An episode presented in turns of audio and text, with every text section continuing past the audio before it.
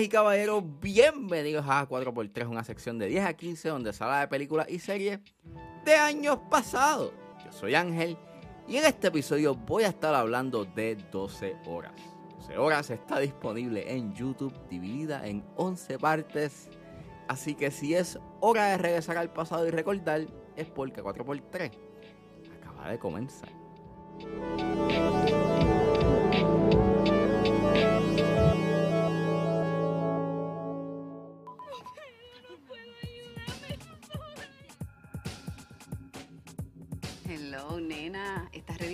Ready para esta noche? 12 horas es una película escrita y dirigida por Raúl Marchand. Y el elenco lo compone Marcos Betancourt, que en paz descanse, Yadiga Nazario, Wanda Rovira, Michelle Delis, Cielo Mal Cuevas, Flavia Manes Rossi, Teofilio Torres, Charlie Mazó, Jaime Bello y Modesto Lacen. Y esta película trata de diversas historias que transcurren en las calles de San Juan en una noche de un viernes social. Disclaimer, esta película tiene temas de violencia doméstica, acoso y consumo de drogas, por lo cual sugiero discreción. Ángel, ¿por qué rayo tú estás hablando de 12 horas? Pues mira, este, hace como dos semanas o tres, Carlos de Tu Movie Loot, sigan a Carlos y escuchen este Tu Movie Loot, lo pueden, eh, pueden buscar el podcast en su probable podcast favorito. Y nada, eh, él había sacado en noviembre, a finales de noviembre, un episodio este, eh, donde hablaba de películas puertorriqueñas junto con Mario Alegre y él había tagueado a la mayoría de los críticos y este comentaristas de cine de la isla. Y pues estaban como que él buscando cuáles eran como que las mejores películas puertorriqueñas, o por lo menos las películas puertorriqueñas que uno consideraba como que las favoritas. Y pues yo tiré mi listado, eran como 6 o 7, 8 películas. Y entre ellas estaba 12 horas. Y pues mira, mano, este, hace tiempo que yo no veía 12 horas. Yo creo que lleva como 5 o 6 años sin verla. Recuerdo que mientras yo hacía como que yo buscaba información de, de, de cine puertorriqueño, pues era una película que aparecía, pero que para ese entonces, por lo menos en el 2012, 2014, no había como que forma de poderla ver. Pero en el 2015 aparece la película en YouTube. Eh, Raúl Marchand la, la, había puesto en YouTube. Para ese entonces, este, él no tenía como que el handle de, de su canal no era su nombre, decía director PR. Yo pensaba que era pues que una persona random había puesto, había conseguido una copia, o tenía una copia, y la había puesto en YouTube.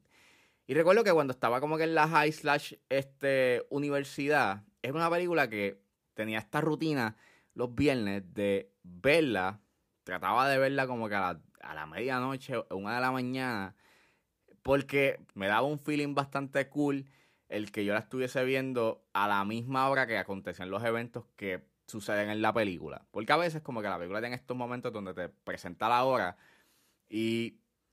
Y, I know, suena bien estúpido, pero para mí decía como que, wow, esto está pasando on real time.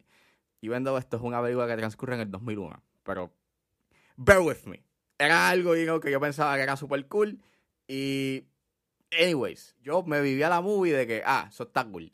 Pero, Hace tiempo que no la veía, pero recordaba que me gustaba mucho. Era una película que estaba súper cool, que era bastante energética con su edición y las actuaciones estaban sólidas. Y revisitándola, pues mano, está buenísima. Es una película que todavía aguanta. Es una película que sí es bastante importante como que en el cine puertorriqueño y que no sea y que es una pena que no se hable mucho o por lo menos las generaciones actuales como que no conozcan mucho esta película, porque es una de las primeras películas que se filmaron en digital en Puerto Rico y que según una entrevista que tuvo Raúl Manchant con Transformer T, este básicamente eh, él hizo esta película en un punto en donde el cine puertorriqueño, por lo menos en la década de los 80 y los 90, se tenía, él, él llamaba ese cine, y aquí estoy como que pues parafraseando, cine preciosista, en donde este, el cine que se hacía era pues este, desde una perspectiva nostálgica de la cultura y la sociedad puertorriqueña,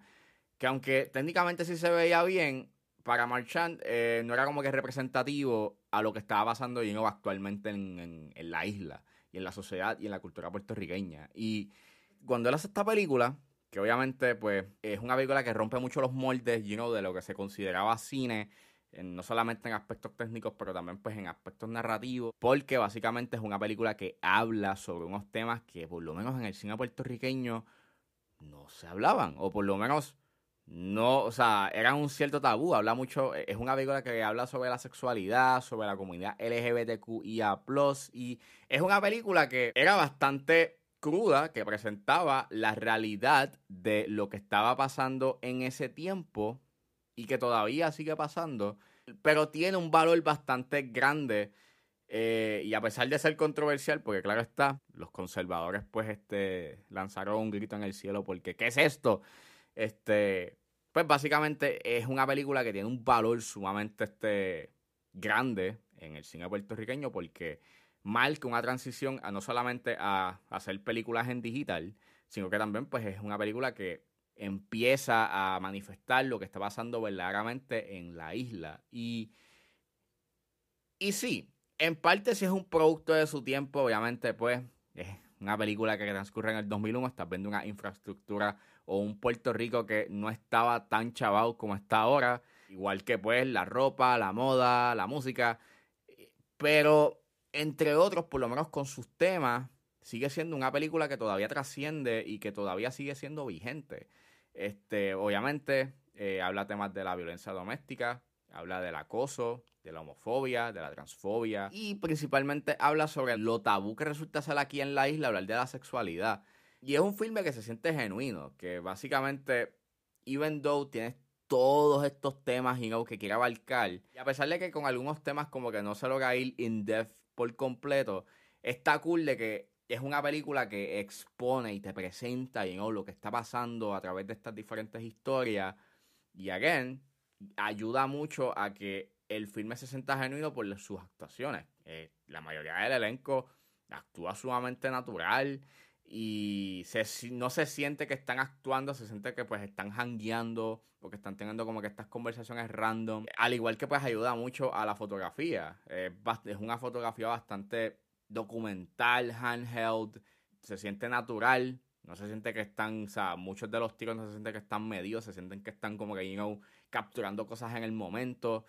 Y yo creo que la escena del mini market es el perfecto ejemplo de cómo esos elementos hacen que esa escena funcione. O sea, pienso que parte de lo que sucede en esa escena del mini market fue improvisado.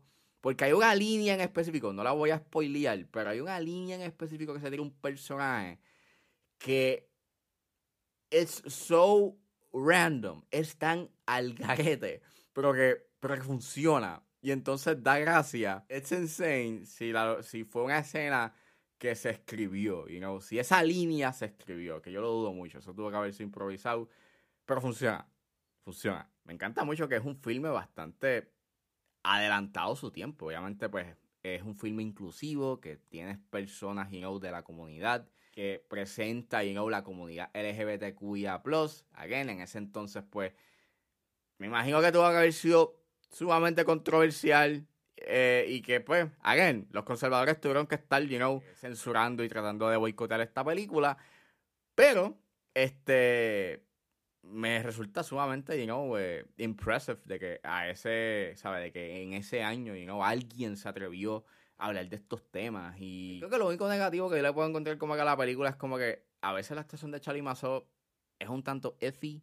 Este, a veces su personaje y la actuación de él como que tambalea en ciertos puntos y como que no, no, no me hace sentido algunas de las acciones que toma el personaje o cómo él se, o cómo él se comporta.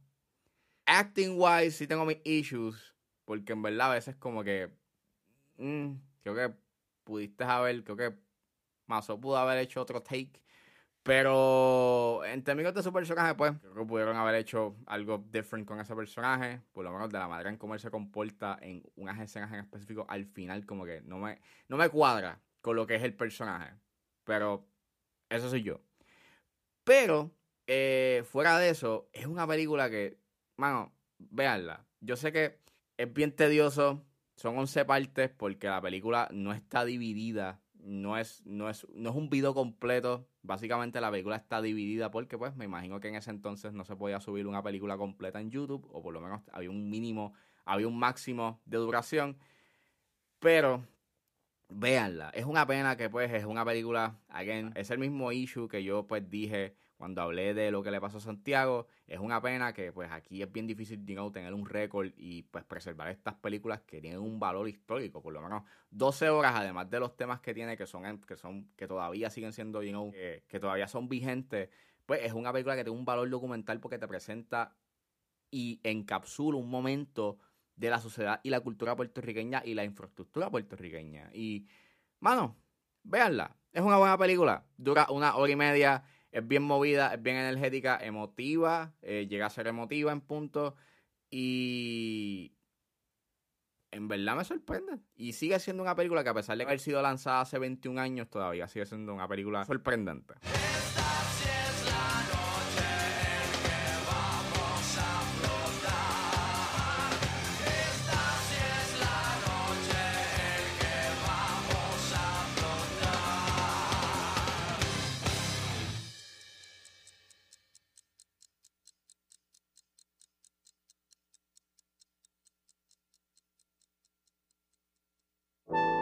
Bueno, eso fue todo en este episodio de A4x3. Espero que les haya gustado. Suscríbanse a mis redes sociales. Estoy en Facebook, Twitter e Instagram, juanjales.pr. Recuerden suscribirse a mi Patreon. Me pueden buscar en la plataforma como Ángel Serrano o simplemente escriban patreon.com slash 10 a 15.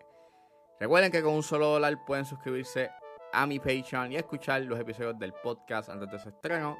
Pero si se suscriben a los niveles de 5 y 10 dólares, ustedes podrán escuchar el, episodio exclusivo donde generalmente hablo de lo que está pasando en la industria. Me pueden buscar en su proveedor de podcast favorito como 10 a 15 con Ángel Serrano. Gracias por escucharme y nos vemos en la próxima.